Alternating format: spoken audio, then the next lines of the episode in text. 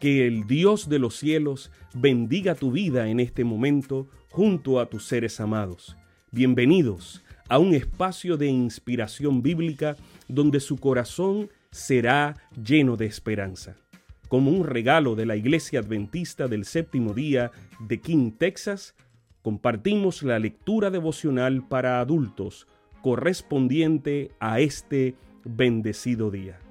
Pablo, reavivado por una pasión. Autor, Pastor Bruno Razo. Que Dios te colme de misericordias en este preciso instante. Oremos.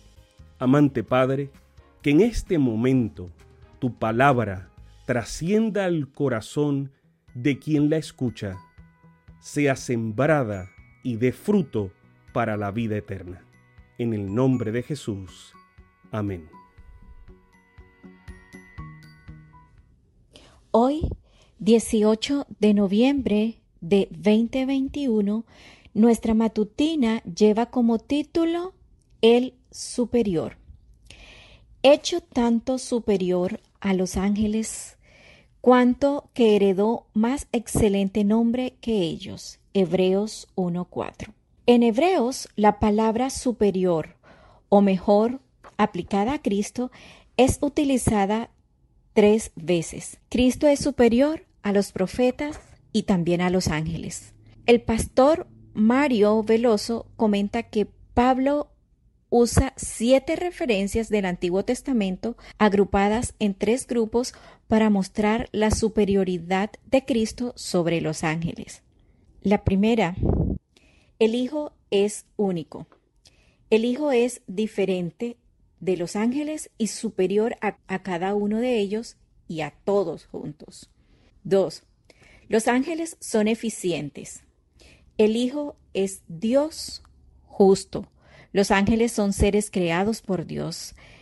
Él los hace servidores eficientes, seres de presencia trasladable y de acción rápida, dedicados a sus tareas específicas por las cuales deben rendir cuentas.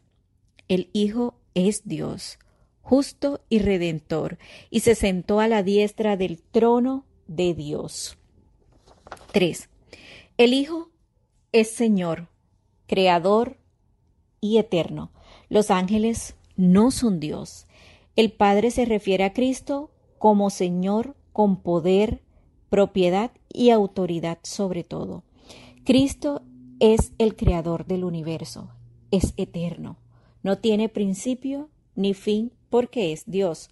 Los ángeles no son Dios, son servidores, no tienen su poder ni su majestad, son de una naturaleza inferior a la deidad, son espíritus ministradores.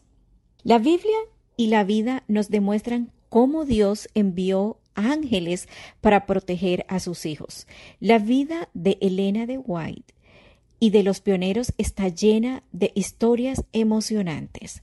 En cierta ocasión, cuando Elena ya era viuda y estaba trabajando en Australia para llevar adelante la obra de Dios, debía predicar en un campamento. Los 500 asistentes se alojarían en unas 100 carpas. Entonces, un grupo de jóvenes malvados decidió derribar la carpa de Elena con ella en su interior.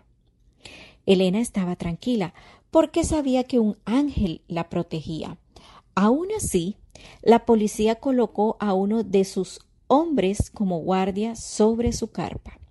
Al verlo, los atacantes desistieron. Pero, en realidad, el policía no estaba solo.